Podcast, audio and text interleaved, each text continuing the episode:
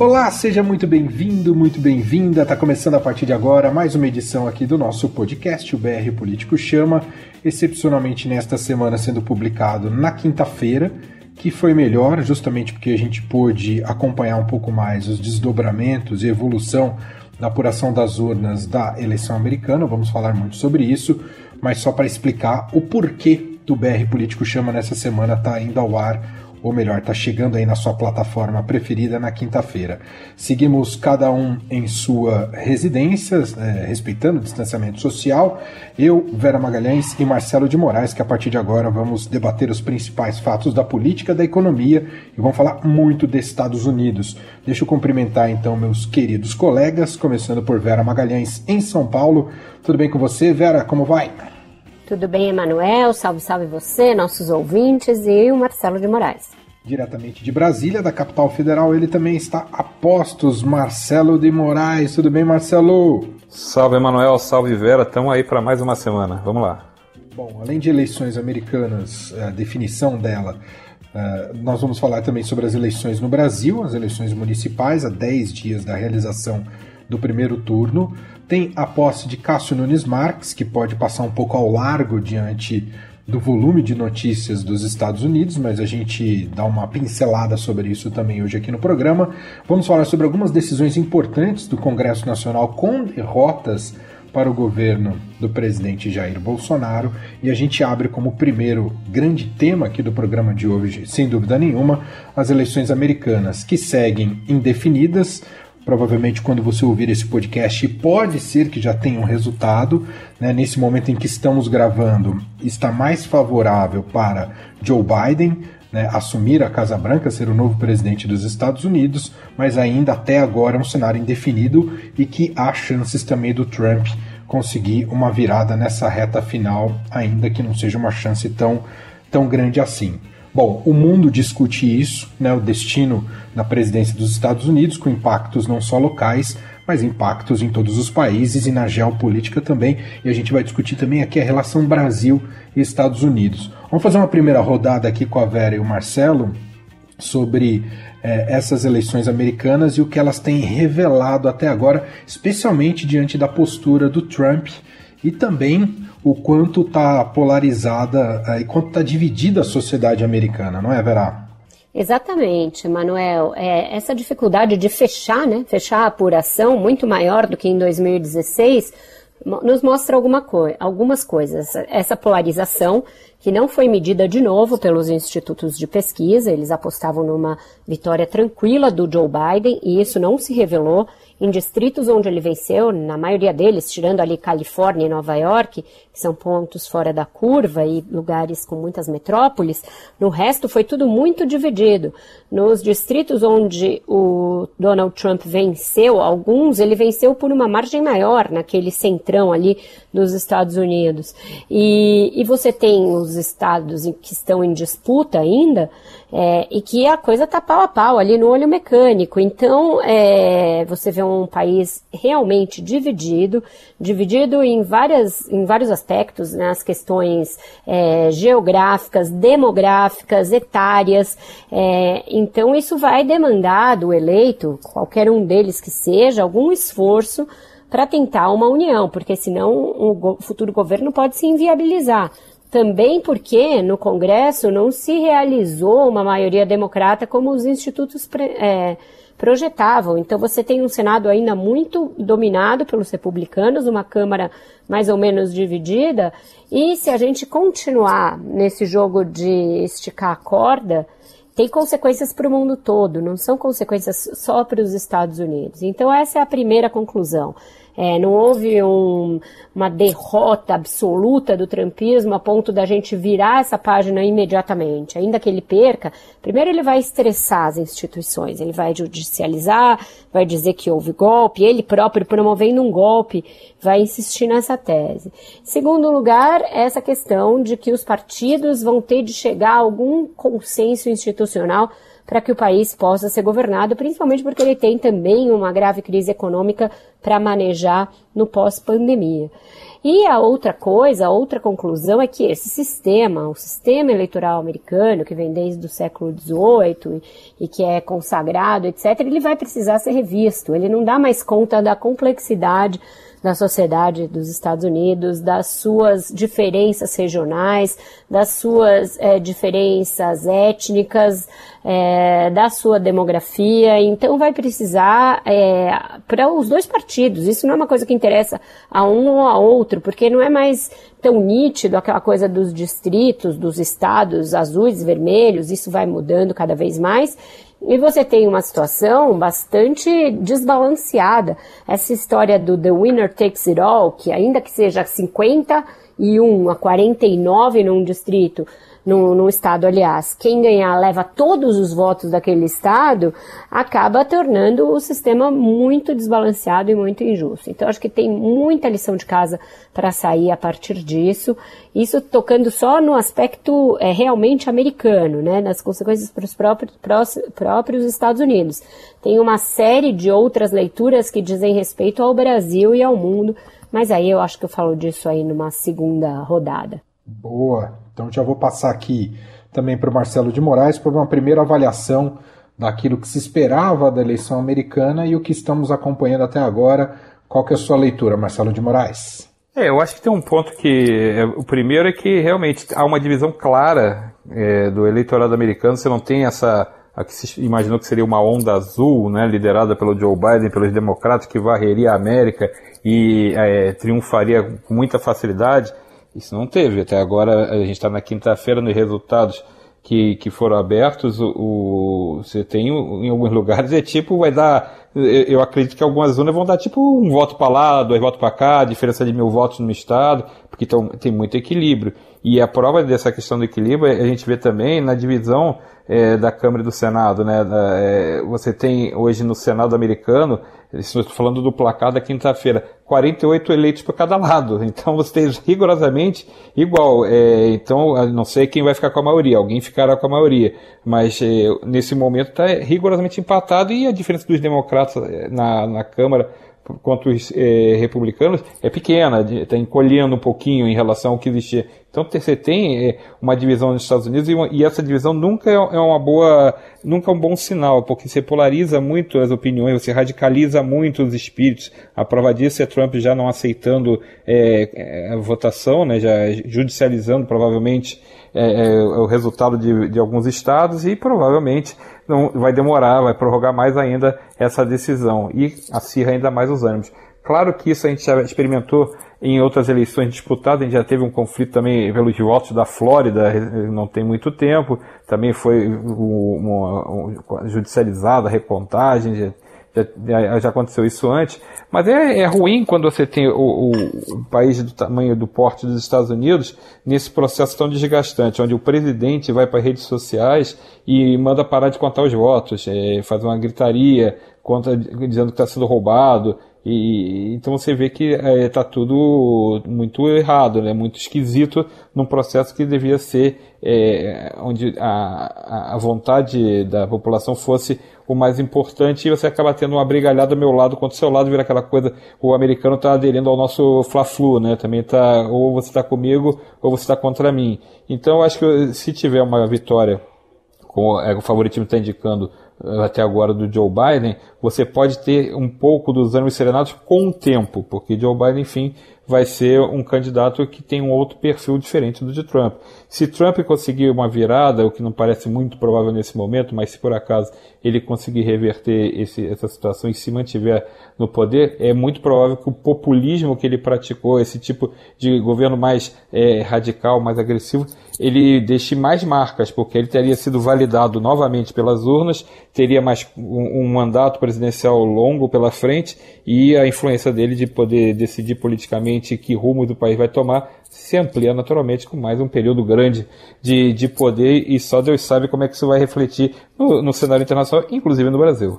Bom, então já vamos discutir um pouco mais sobre essa relação Brasil-Estados Unidos, que mudou bastante né, com a subserviência do governo de Jair Bolsonaro ao trumpismo, mais do que aos Estados Unidos, a própria figura de Donald Trump. Uh, aqui acho que cabem algumas perguntas, Vera, mas entre elas é numa eventual derrota de Trump, como é que fica o Bolsonaro? E eu vi também muitas comparações de que essa postura do Trump de não aceitar o resultado das eleições seria inspirador para Bolsonaro em 2022. É, é possível fazer esse tipo de alegação também? Duas perguntas em uma, hein, Vera?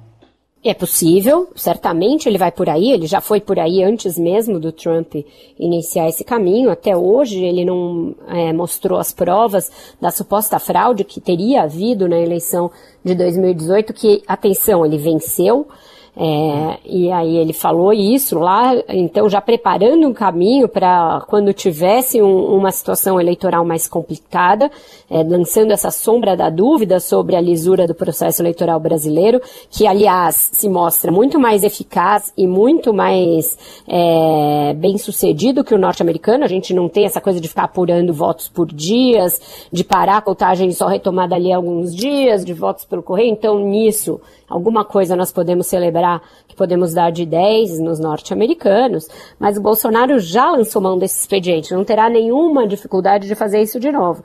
É por isso, Emanuel, que a gente tem de ficar muito atento a qual resposta as instituições dos Estados Unidos vão dar a essa molecagem do Donald Trump. E aí eu não falo só da Suprema Corte, só do Congresso, só das assembleias locais, só das justiças de todos os estados. Falo também do Partido Republicano.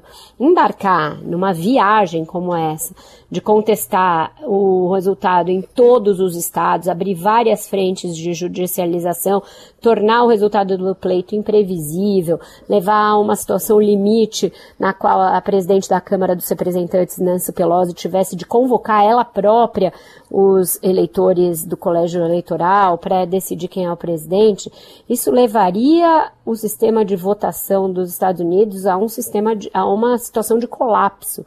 Essa forma muito esquisita em que ele se dá, em que você precisa quase de uma tabela periódica para entender os pesos, as medidas, quantos estados lançam quantos representantes, como faz, não sei o quê. E você ainda acrescentar esse caos, mais um caos judicial, você esfacela numa só jogada a todo uh, o sistema eleitoral de um país. Será que isso interessa aos, aos, republicanos? Lembrando que o princípio da alternância de poder é, também é aquele segundo o qual o pau que dá em Chico dá em Francisco. Se você faz isso agora, está abrindo um precedente para fazer isso em todas as eleições subsequentes, com uma sociedade que pode estar cada vez mais multifacetada, mais complexa, com relações de trabalho complexas nas cidades, num pós-pandemia. Então você joga a democracia norte-americana numa imprevisibilidade. Eu acho que tem de haver uma espécie de pacto institucional de todos, incluindo a Suprema Corte, incluindo os partidos, de que, assim, enough is enough, entendeu? Uma hora vai ter que dizer, acabou. Acabou, Trump. Vai você curar sua ferida. É um problema para ele, Donald Trump, ser derrotado. Ele é alguém que vem de uma carreira empresarial, fez a sua imagem naquela, na base daquele programa O Aprendiz, em que ele demitia as pessoas. Então, ser demitido quando você é um incumbente e tem direito a uma reeleição numa democracia como a americana é um baque para ele. Mas transformar isso de um baque para uma pessoa como o Trump, que já mostrou que não tem compromisso institucional algum para um baque para toda a democracia americana, eu acho que é um preço que o Partido Republicano não vai estar disposto a pagar.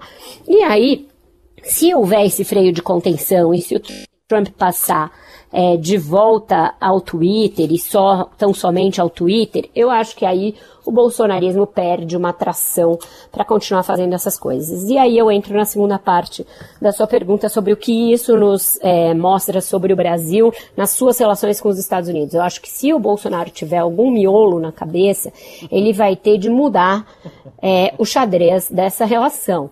É, vai ter de mudar o Itamaraty, vai ter de mudar os cargos nos organismos multilaterais, vai ter de mudar é, a nossa embaixada em Washington e redirecionar a política externa, porque o Ernesto Araújo é alguém que apostou todas as suas fichas neste cavalo ele chegou ao absurdo de dizer que tudo bem a gente ser párea internacional desde que sejamos párias junto com os Estados Unidos.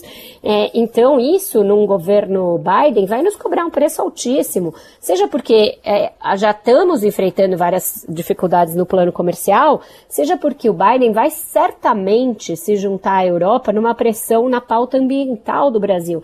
E isso vai impactar a nossa venda de, de produtos agrícolas para os Estados Unidos. Então não vai ser simples manter esse discurso de capacho, só trocar o boné do Trump pelo boné do Biden. Isso não vai funcionar. Marcelo de Moraes, queria te ouvir também sobre o aspecto econômico, né, com a possível saída de Trump, também a relação do Brasil é, no comércio com os Estados Unidos, né, nas relações bilaterais, como é que fica, Marcelo? É, eu acho que você tem, em primeiro lugar, acho que essa a, a Vera tocou bem nessa questão da agenda ambiental, por exemplo. Ontem, a gente está falando na quinta-feira, então foi na quarta-feira, o Joe Biden de noite, já ele comentou a decisão do Donald Trump de sair oficialmente, os Estados Unidos se desligarem oficialmente do Acordo de Paris sobre clima, e ele avisou, daqui a 77 dias a administração Biden vai voltar ao Acordo de Paris. Então ele já tem uma postura claramente que é, fica como um recado para o Brasil. Essa questão ambiental não vai ser mais esse vai da valsa que está sendo no governo Bolsonaro com o governo Trump. Vai ser diferente. É, o, o Biden já fez cobranças a Kamala Harris, que é a vice do, do, do Joe Biden, candidato a vice Joe Biden, também já, já fez crítica da política ambiental brasileira. Então, essa questão, eu acho que de cara vai ser o primeiro conflito. E não sei se o, o governo vai topar bancar um conflito com os Estados Unidos, mas sem dúvida há uma mudança, porque o, o, o Bolsonaro e o bolsonarismo, eles têm como modelo Trump, não é exatamente os Estados Unidos, é os Estados Unidos de Donald Trump. Então eles seguem aquele modelo, eles não gostam do Joe Biden, os é, integrantes da ala ideológica do bolsonarismo não são, não estão felizes com a vitória de Biden. Eles acham que é uma derrota do movimento deles, da direita deles, do, do conservadorismo. Eles acham que o globalismo está ganhando se Joe Biden ganhar. Então tem toda.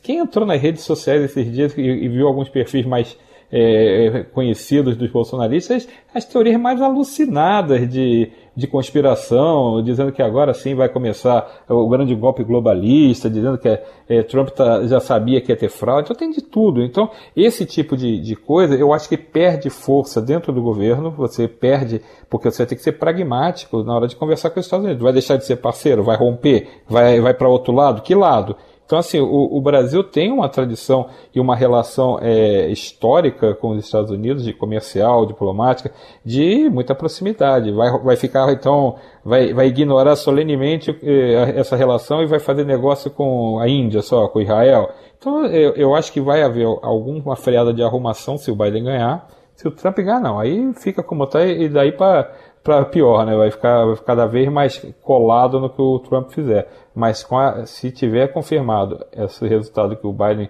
é, vira o presidente, ou o Brasil dá uma freada de arrumação ou vai pagar uma conta. Outra conta importante, né? economia.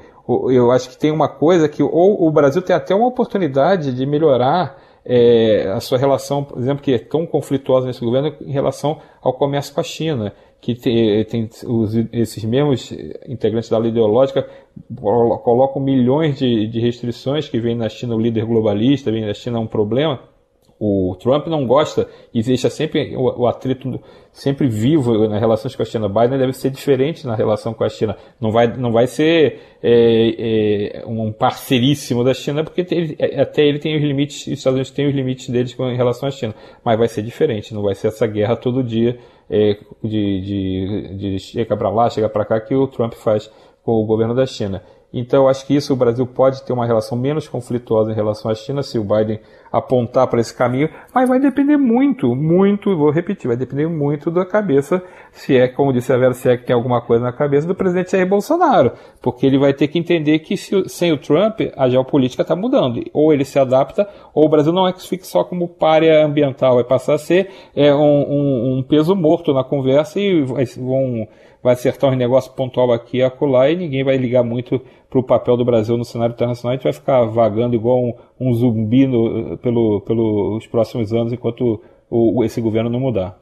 Bom, como a gente está aqui. E veja no... uma coisa, Marcelo. A China, Emanuel, desculpe, mas a China agora ganha também um, um, poder, porque o Brasil vetou a tecnologia 5G chinesa. Sim aqui por causa de pressão americana. Agora, mudando a guarda ali, tudo bem, é provável que o Partido Democrata também mantenha essa pressão, porque é interessante a eles.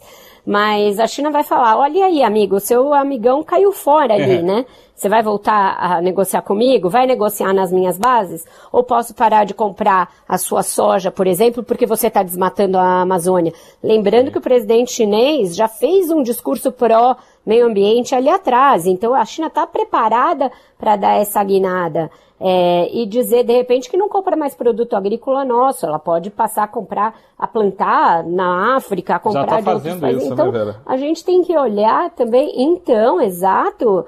É, a gente tem que olhar o que, que isso vai nos acarretar do outro lado ali, com o nosso, esse que é o nosso maior parceiro comercial, não, é os, não são os Estados Unidos Exato. o nosso maior parceiro comercial.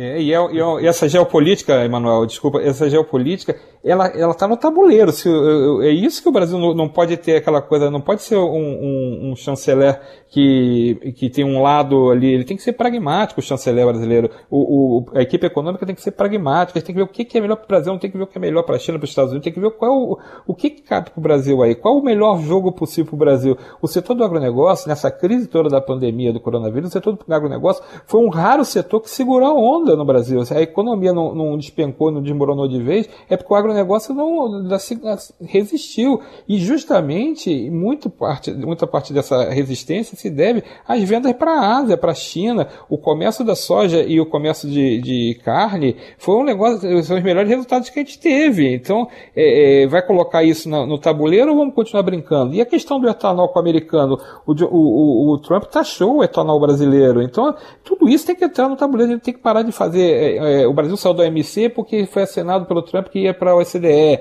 E aí, como é que fica esse jogo? Então precisa muito mais de um diplomata de verdade na chancelaria brasileira, cuidando do Ministério das Relações Exteriores, que fosse capaz de conduzir não uma pauta ideológica, não falasse que, que Trump é o bom, que é, essa ideologia X ou Y é, é perigosa, mas sim um que tivesse com a cabeça o que, que é bom para o Brasil em termos de negócio, o que, que é bom para o Brasil em, em, termos de, de parceria. E, e, a gente tem outra, outros acordos que estão pendentes, esperando o, o, esse jogo ambiental também melhorar. Questão do Tratado da União Europeia e Mercosul. Está na mesa também. Claro que essa agenda vai ficar muito mais pesada é, em termos de cobrança para o Brasil se o Biden vencer. É isso que o Brasil precisa organizar, sob pena de pagar uma conta muito cara, como a Vera lembrou bem, e o chinês falar assim: ah, amigo, então é o seguinte, eu estou indo ali para comprar coisa da Somália, coisa da Uganda, vou plantar ali no. vou botar, uh, pegar a soja deles e vocês ficam aí chupando o dedo.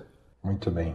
Bom, para fechar esse primeiro bloco aqui dedicado às eleições americanas e o desfecho delas, a gente tem a reportagem de Gustavo Zu, que sempre participa aqui no BR Político Chama, e hoje ele também repercute o mesmo tema, o mesmo assunto, e aliás com uma fonte que entende muito de geopolítica e de Estados Unidos, o ex-embaixador do Brasil lá nos Estados Unidos, Rubens Recupero. Diga lá, Gustavo.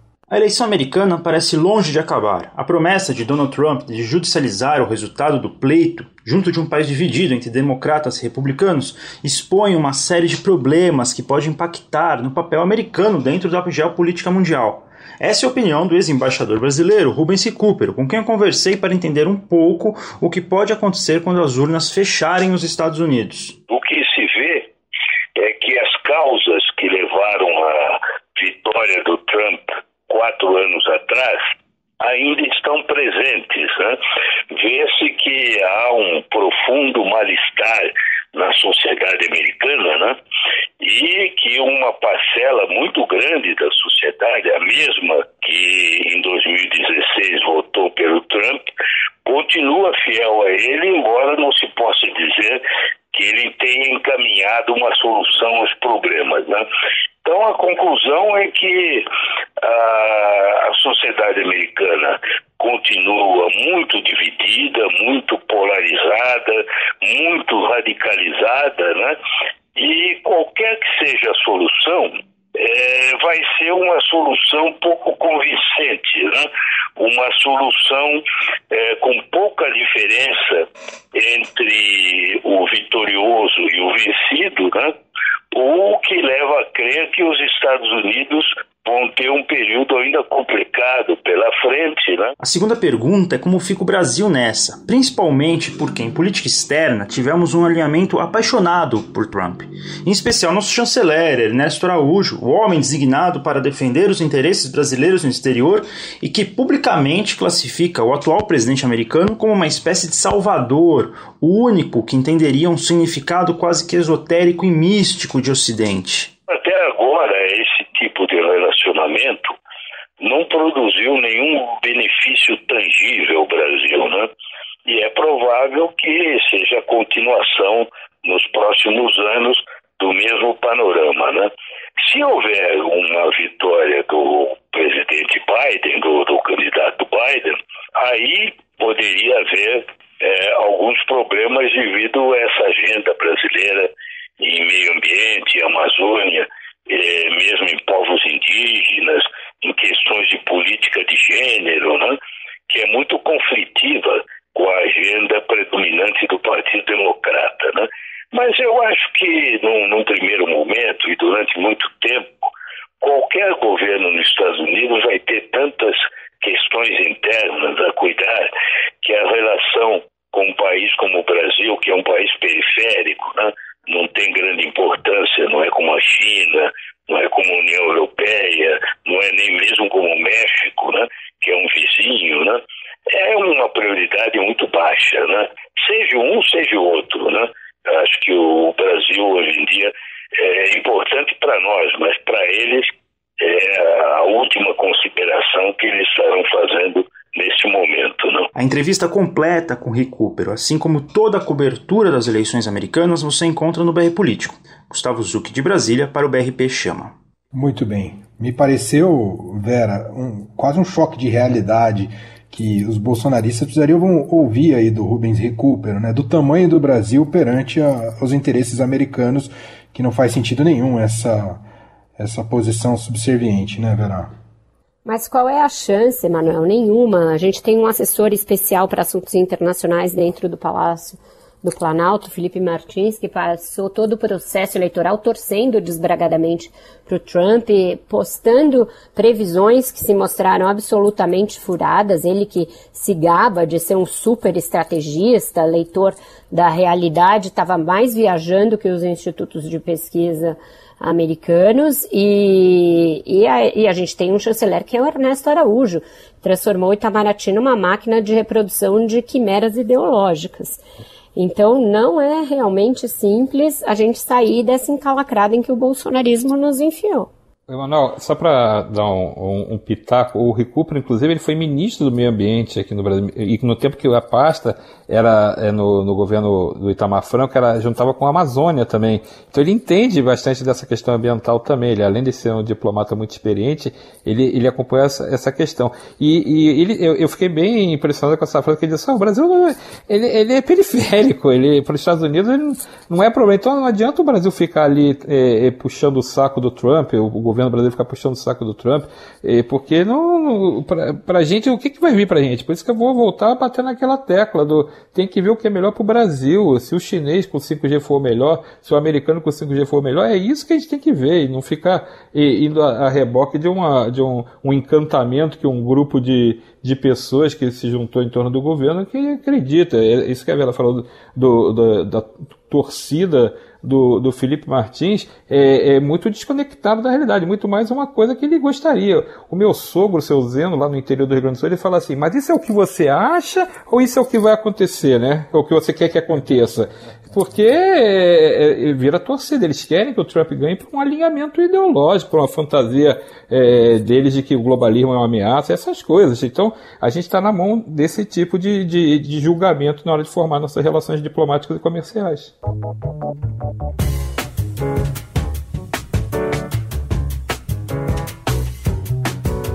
Muito bem, assim fechamos nosso primeiro bloco hoje aqui do BR Político Chama, podcast do BR Político com Vera Magalhães, Marcelo de Moraes.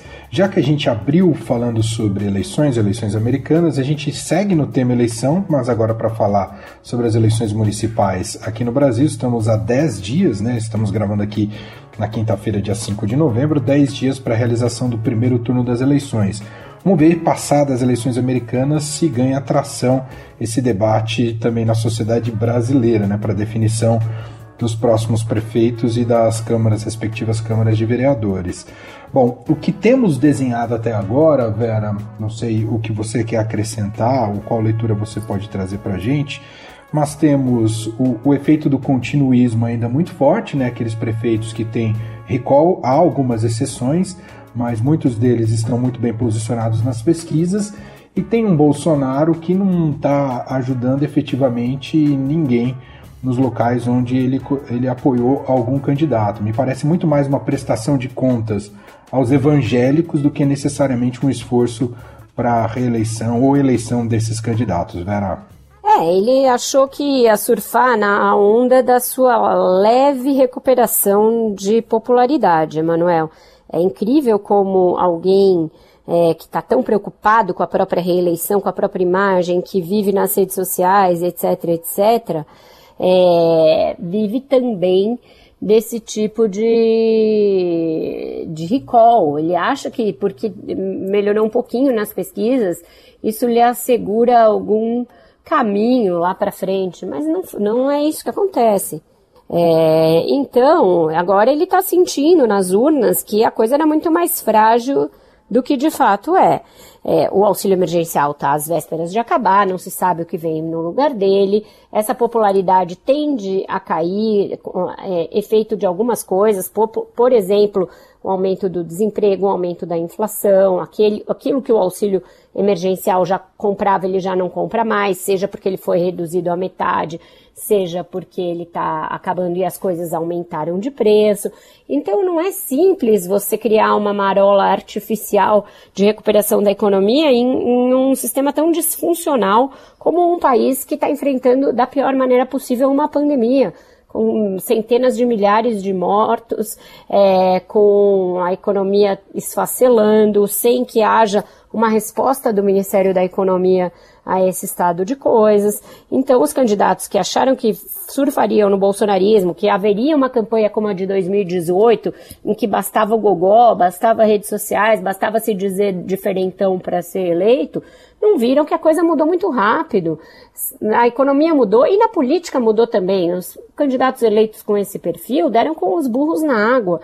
É, a gente tem um impeachment contra o governador do Rio, um impeachment contra o governador de Santa Catarina, os dois afastados do cargo enfrentando esses processos de impeachment. Você tem a base bolsonarista que virou pó e começou uma guerra fratricida entre si.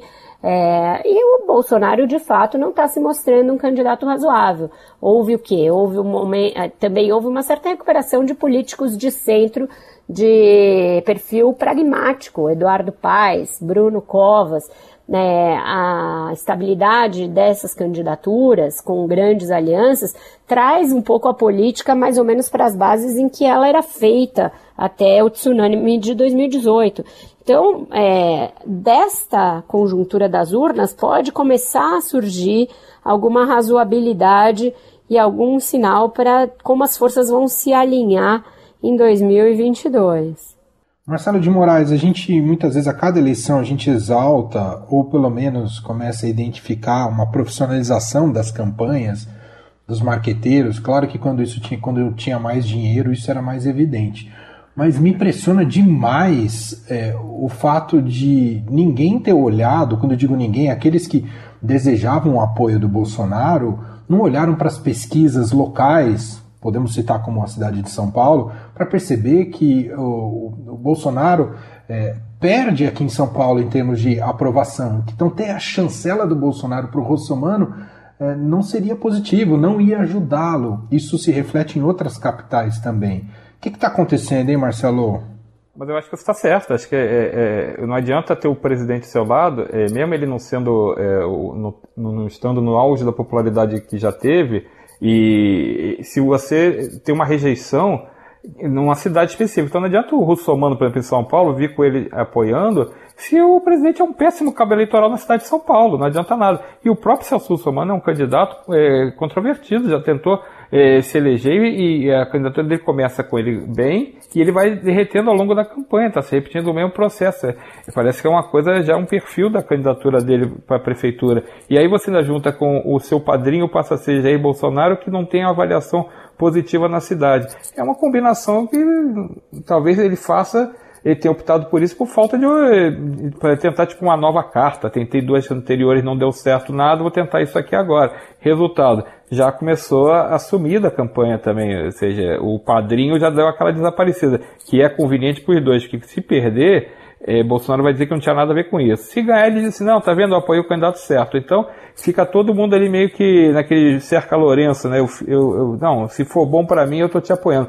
Mas é um teste para Bolsonaro, é um mau teste, inclusive, porque mostra que o, mudou o cenário completamente em dois anos e não temos mais 2018.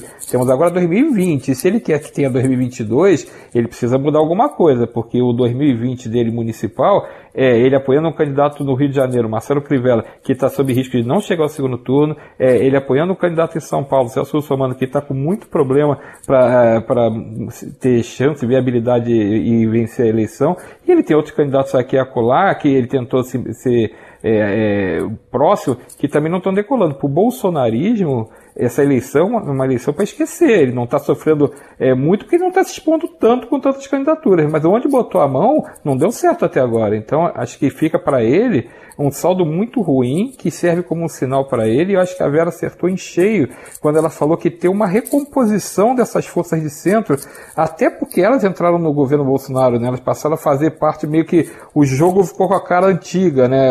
As forças mais, mais de, o PMDB, os PPs, os PSDs, esses partidos estão sempre ali orbitando o poder, seja lá qual seja o poder, estão sempre por ali. Então, é essa, é, essa volta da acomodação dessas forças se reflete também nas eleições municipais. E aí a gente vê vários desses candidatos mais conhecidos novamente despontando e tendo chance de ganhar as prefeituras nas maiores capitais do Brasil.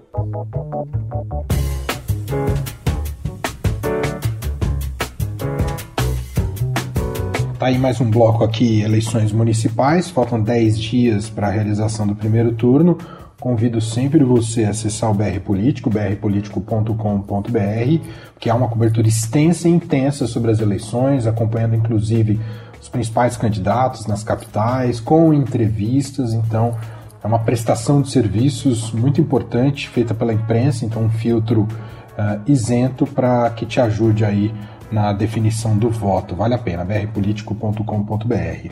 Vamos entrar aqui no bloco Congresso, agora aqui no BR Político Chama, com derrotas para o governo Bolsonaro e também para o ministro da Economia, Paulo Guedes. Aliás, falávamos mais sobre Paulo Guedes nesse podcast, está muito em baixa.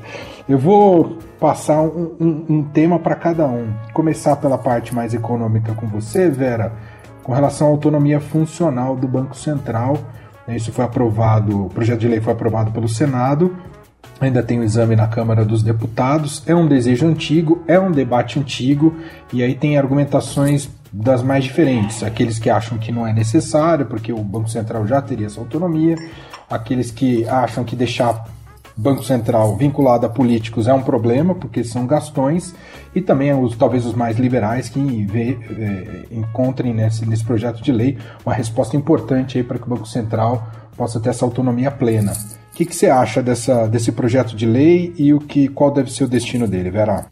Eu sou a favor da autonomia do Banco Central, eu acho que isso é um passo importante da é, dissuasão, né, da, da separação aí do Banco Central das ferramentas políticas e da ingerência do, do Estado e do governo de ocasião. Basta lembrar que por mais que se alegue que o Banco Central já tem autonomia, recentemente ele foi ali palco de várias é, decisões para lá de políticas. O Lula transformou o presidente do Banco Central, por exemplo, em ministro, é, para que o Henrique Meirelles ficasse blindado de eventuais processos que ele sofreria. Então, isso foi uma decisão basicamente política.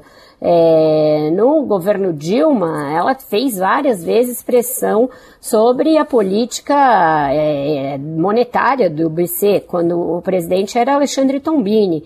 É, a gente viu várias vezes pressão para que os juros fossem caindo sucessivamente para sustentar um discurso que era um discurso político, um, discurso de governo. E mais recentemente, é, diante da controvérsia do que se fazer com o COAF, por exemplo, Jair Bolsonaro resolveu empurrar o COAF lá para o Banco Central, mas não como uma decisão de Estado. A gente pode até discutir se esse arranjo funciona, se esse desenho é o, o mais adequado, mas ele fez isso para tirar do Ministério da Justiça, porque não confiava no Sérgio Moro, uma vez que o COAF tinha sido a fonte de, de sabores do seu filho Flávio no processo das rachadinhas. É, então, você realmente criar uma autonomia em que haja mandato, em que haja previsibilidade ali quanto a quem é o corpo técnico do BC, que ele esteja realmente afastado, aparteado tanto do Ministério da Economia quanto do Palácio do Planalto, eu acho extremamente positivo. As restrições vêm da esquerda, mas a gente tem de lembrar que quando o PT teve no governo, chegou a prometer esse projeto, nunca tirou do papel, mas foi algo que o PT prometeu algumas vezes para fazer acenos ao mercado. É, então eu gosto do projeto, acho que ele é, acerta em propor essa coisa como mandato, etc. Mas a gente é, tem que ver agora como que vai ser o andamento disso, né? Essas coisas de viés mais liberal, elas costumam é, andar até um certo ponto e parar em algum momento. As reformas são paradas, tem muitas dessas pautas que, que elas empacam em algum momento, mas eu sou favorável à autonomia do Banco Central, Emanuel. E para você, Marcelo de Moraes, nesse nosso bloco Congresso, queria seu comentário sobre a, o, o, Congresso Nacional, tanto Câmara quanto Senado. Aliás, o Senado confirmou né, a decisão da Câmara dos Deputados e derrubaram, os senadores derrubaram o veto do presidente Jair Bolsonaro à prorrogação da desoneração da folha de pagamento até o fim de 2021 para 17 setores da economia. Não precisa mais de sessão presidencial, basta a decisão ser publicada no Diário Oficial do Congresso é uma derrota política considerável, aí, tanto para Bolsonaro quanto para o ministro Paulo Guedes, aqueles que, aquele que falávamos, falávamos mais nesse podcast em outros tempos, hein, Marcelo? Pelo menos a gente não ficar falando que ele vai cair agora, né? Que não está não tá fritando, né? Pelo menos melhorou um pouco, ele só perde agora, ele não ele não está sendo detonado, né? Embora eu, é, embora eu acho que ele esteja sendo detonado. Eu, eu acho que ele continua sendo detonado, só, só, mudou a panela, agora é a panela de pressão, né? Mais daquela frigideira, né? Acho que ele está ali sendo, sendo botado ali para ferver. Mas o, o, que que acontece? É uma derrota do Paulo Guedes, porque ele falou o tempo inteiro na campanha, eh, ali na, nos, durante os, os poucos eh, momentos antes ali da, da, da, eleição, ele já falava que era contra a desoneração, que tinha que tirar a, a, essa moleza, não podia ter nada disso, e quando ele virou ministro ele continuou falando isso, e agora, você tem menos de dois anos depois, ele não tendo capacidade de manter essa decisão de acabar com a desoneração de 17 setores porque é uma decisão política acertada entre o próprio governo. O governo é, aceitou perder né, essa decisão, aceitou que derrubassem o veto presidencial, porque a pressão pela manutenção dessas é, vantagens para esses setores pode garantir a manutenção de empregos também. E no momento da pandemia, tudo que o governo não, não pode se dar ao luxo é de perder mais empregos além do que já está perdendo. Tem mais de 14 milhões de pessoas desempregadas, segundo os últimos dados. Então você já tem um, um, uma, uma situação que é muito grave. Se você piorar a vida de setores, certamente isso aí vai ser repassado para a questão do, dos cortes, né? Então o, o governo foi obrigado a topar o acordo, fez o acordo mesmo, prorrogou-se por mais um ano a, a desoneração e ficou um debate adiado para 2021, quando você não tem um peso tão grande do calendário eleitoral quanto agora. Agora ninguém vai querer mexer com ninguém. Tudo que o Congresso quer nesse momento é fugir de encrenca e de polêmica. Então, tá, é, esse tipo de votação demorou a ser feito, demorou a ser derrubado o veto. O, o presidente do Congresso, Davi Alcolumbre, estava meio que cozinhando também essa discussão para ver como é que conseguia fechar esse o, o, acordo, mas acabou não tendo jeito. O governo teve que é, abraçar também a derrubada do veto e vai tentar negociar mais para frente. É uma questão que não acaba aqui. Primeiro, que o Paulo Guedes vai continuar achando que tem que acabar com a desoneração. E segundo, que pode ser judicializado a, a essa questão. Tem gente achando que pode ser que ainda tenha contestação dessa derrubada desse veto e que a desoneração não possa ser mantida porque ela violaria a lei de responsabilidade fiscal. Tem avaliações nesse sentido. Então é uma coisa que a gente vai ter que acompanhar de perto.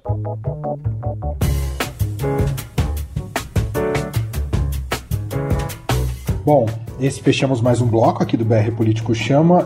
Uh, o nosso último bloco, mas é um pitaco rápido aqui da Vera e do Marcelo. Nesta quinta-feira tem a posse, a solenidade, né, a posse do novo ministro do Supremo Tribunal Federal, Cássio Nunes Marques, numa semana em que o noticiário não está muito concentrado é, no STF, no Judiciário, por conta das eleições americanas, vai passar um tanto ao largo, mas o que importa não é a solenidade em si, ainda que a última solenidade no Supremo tenha virado um surto de Covid. O importante é qual será a postura do Cássio Nunes Marques daqui para frente e o que podemos esperar dele. Primeiro, um pitaco seu, Vera. O que, que você acha? É, bem rápido, porque a gente já escreveu sobre isso no nosso relatório da última semana do BR Político. É, ele acabou sendo esvaziado do processo mais rumoroso, que era um inquérito, na verdade, não ainda um processo, que era aquele que dizia respeito à denúncia do ex-ministro Sérgio Moro de que Jair Bolsonaro aparelhou, tentou aparelhar politicamente a Polícia Federal. Antes de sair, o Celso de Mello já colocou o inquérito para ser redistribuído, ele ficou com o ministro Alexandre de Moraes. Então, a gente tem que ficar de olho é, na, no, nos outros processos que ele vai relatar. O que sobrou para ele de importante nesse campo político, é, em que ele ser fechado com o Bolsonaro, como o Bolsonaro diz que ele é, pode influenciar, é o fato de decidir se fica ou não no Tribunal de Justiça do Rio o processo do, do Flávio Bolsonaro das rachadinhas. Vamos ver como ele vai votar nisso. Mas ainda assim ele não é um voto único. Uma vez chegando ao plenário, alguém avocando ao plenário isso, todos os outros deverão votar. Então acho que todo novato que chega no Supremo, ele não chega com essa bola toda, Emanuel. Ele vai tendo de se moldar ali, vai ficar muito sob a asa dos outros ministros, ele não vai ter poder para chegar apavorando lá, ainda que ele quisesse. Então vamos avaliar, vamos ver a chegada do ministro. Ele é muito desconhecido ainda no plano nacional, veio direto lá do TRF é, do Nordeste. Então é, eu acho que é o caso da gente olhar, mas não tem nenhuma grande coisa que ele possa chegar e influenciar direto, não. Marcelo, seu pitaco final sobre esse tema? É, então, eu acho que ele tem. É isso, ele não tem ainda a bala na agulha para chegar dono do pedaço, mas ele é um início que foi patrocinado por integrantes do Centrão. Acho que pode ser o primeiro ministro com esse rótulo né, de, de ser um, um, nome do Centrão ali dentro, é, claramente do Centrão. Ele não é do Bolsonaro, ele pode até ser fiel ao que o governo desejar, aos interesses do presidente, mas ele não é do grupo do Bolsonaro. Ele é um, um cristão novo nessa turma. Ele está entrando muito mais por indicação dos políticos do, do, do Centrão, e principalmente do, do senador Ciro Nogueira, que é o presidente nacional do PP e é o mais novo best friend do presidente, né, em, em termos da, desse relacionamentos né, políticos. Então ele, ele entra com esse, com esse peso. Agora, eu já falei isso aqui uma vez no, no podcast. Quando o ministro passou a, a, ser ministro do Supremo, não é mais sujeito a sabatina, não precisa mais ser aprovado o nome dele, ele é dono do, da agenda dele, ele faz o que ele quiser, porque ele não tem que dar satisfação para ninguém.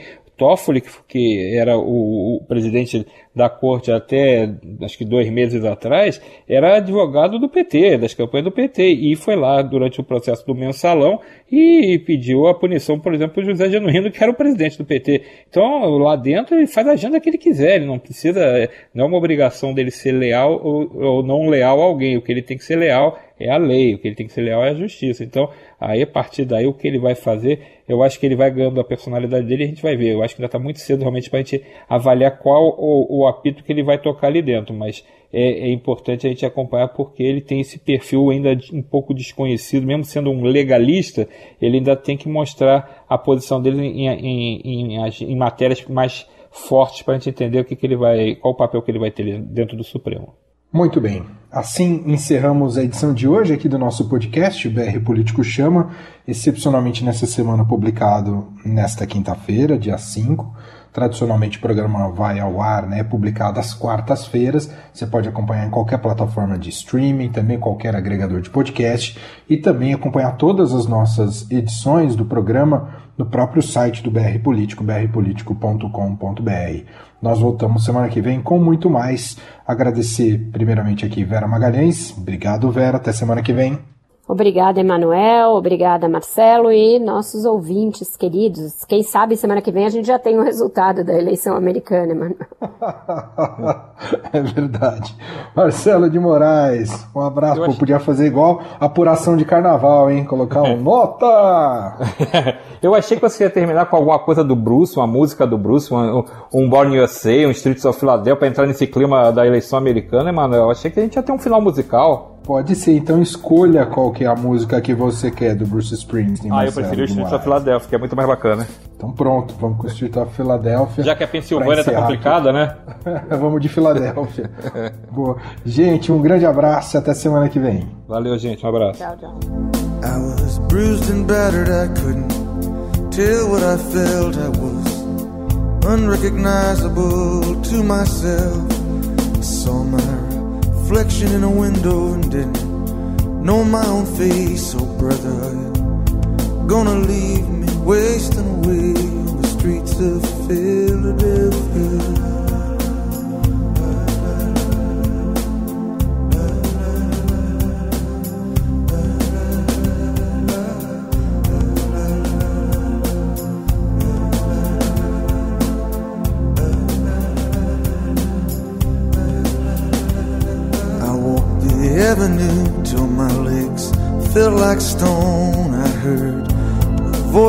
Friends vanished and gone.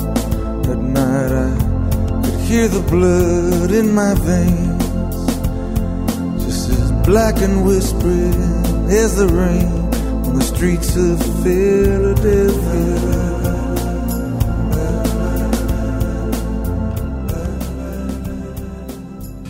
BR Político Chama. O que você não pode perder na política e na economia. Com Vera Magalhães, Marcelo de Moraes e Emanuel Bonfim.